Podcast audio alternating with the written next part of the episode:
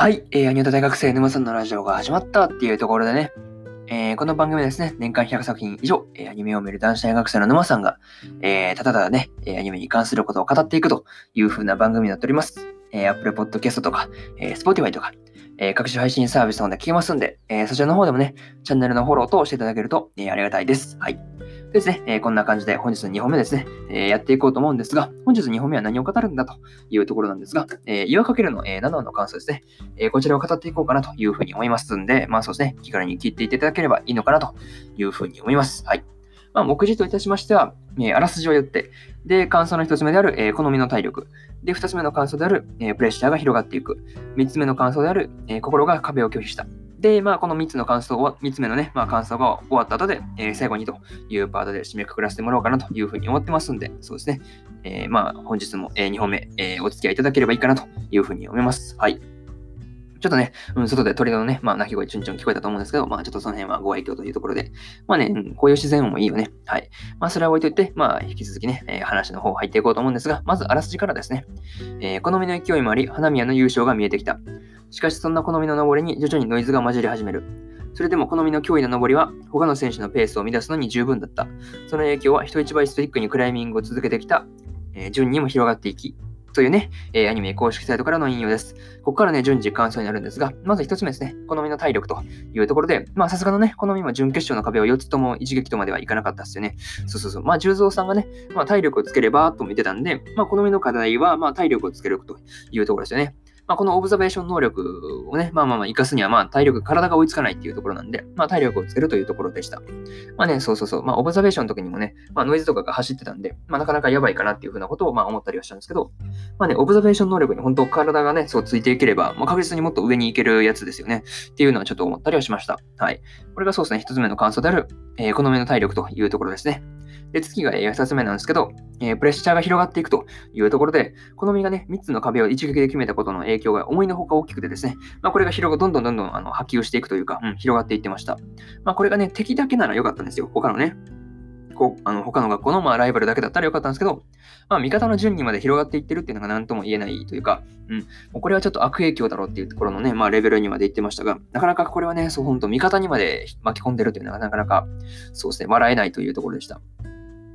まあね、あの、聖型の女子のね、あの、大場さんがですね、まあ、叫んであの思考をリセットするっていうのはなかなか、そうですね、リセットして、まあ、聖型の女子のまあ勝利に貢献するために、まあ、最後ね、動いたっていうのはなかなか見事だったかなというふうなことを、えー、思ったりはしました。はい。まあ、これは本当そう、見事だったなっていうふうなことを思いました。はい。そうそうそうそう。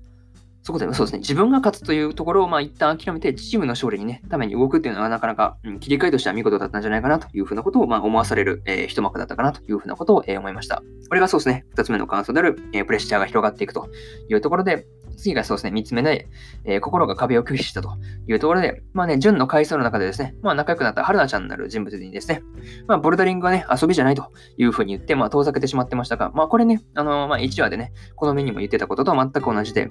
まあ結局ね、まあそういうね、まあストイックなところが、まあ、なんて言うんだろう、まあ純のね、まあ、ところが、まあ、なんて言うんだろう、悪い、いいところでもあり、悪いところでもあったというところじゃないかなというふうなことをちょっと思いました。はい。今回はそれがちょっとね、裏目に出たというという形で、まあ、結局、そうですね、あの壁を6に登ることができずじまいだったというところでしたが、まあね、そう、準決勝の後ね、あの、好みからそう飲み物をね、あの渡されてましたが、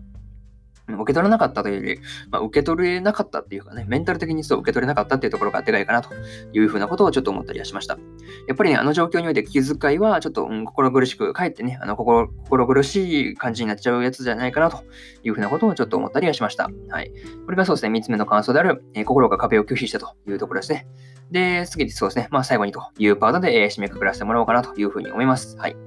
まあ、今回のね、まあ、タイトルである、えー、クライマー失格というのはですね、まあ、そうですね、前回言ってたんですけど、まあ、好みのことでしょうね、みたいなことを前回言ったんですけど、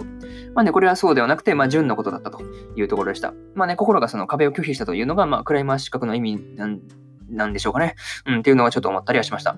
まあ、ただね、あの、今回のことを受けて、まあ、ジュンがね、うん、ちょっと、ちょっとというか、うん、大きく成長しそうなね、まあ、予感がするので、えー、次回以降のね、まあ、話というか、うん、その辺がちょっと楽しみだなというところが、そうですね、思ったりはしました。はい。多分、この順番的に行くと、次は、そうですね、さよ先輩のなんか過去の回想が入ってきそうな、うん、感じかなというふうなところをちょっと思ったりはしました。はい。とりあえずね、えー、こんな感じで、そうですね、今回の、えー、岩かけるの、えー、7の感想ですね、えー、ここまでにしようかなというふうに思います。はい。そうですね、1話から6話の感想は、え、過去の放送でも語っておりますんで、よかったらね、あのそちらの方も、そちらの方も、え、聞いていただけると、え、嬉しいなというふうに思います。はい。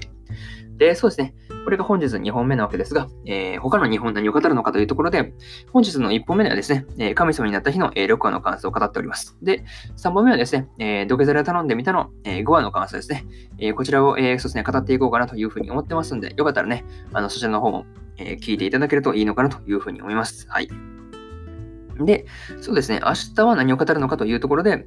まあ、足立と島村の、えー、第6話の感想と、えー、神たちに拾われた男の第7話の感想、で、えー、落ちこぼれフルーツサルトの、えー、第6話の感想ですね。え、この3本立てで、えー、やっていこうかなというふうに思ってますんで、よかったらね、明日もそうですね、聞きに来ていただけると嬉しいなというふうに思っております。はい。引き続きね、えー、皆様の、えー、応援のおかげで、えー、アニオタ大学生沼さんのラジオはですね、えー、毎日更新を続けていけいけれてますんで、えー、そうですね。まあ、それをね、まあ、頑張って、引き続きね、まあ、どんどんどんどん、まあ、そして続けていければいいかなというふうに思ってますんで、えー、引き続きね、えー、応援のほど、え、よろしくお願いします。はい。とですね、え、こんな感じで、え、終わりたいなというふうに思います。はい。そしてね、え、引き続きね、まだまだ朝ですが、一日始まったばっかですが、え、引き続きね、皆さん良い一日をお過ごしください。え、以上、えー、沼さんでした。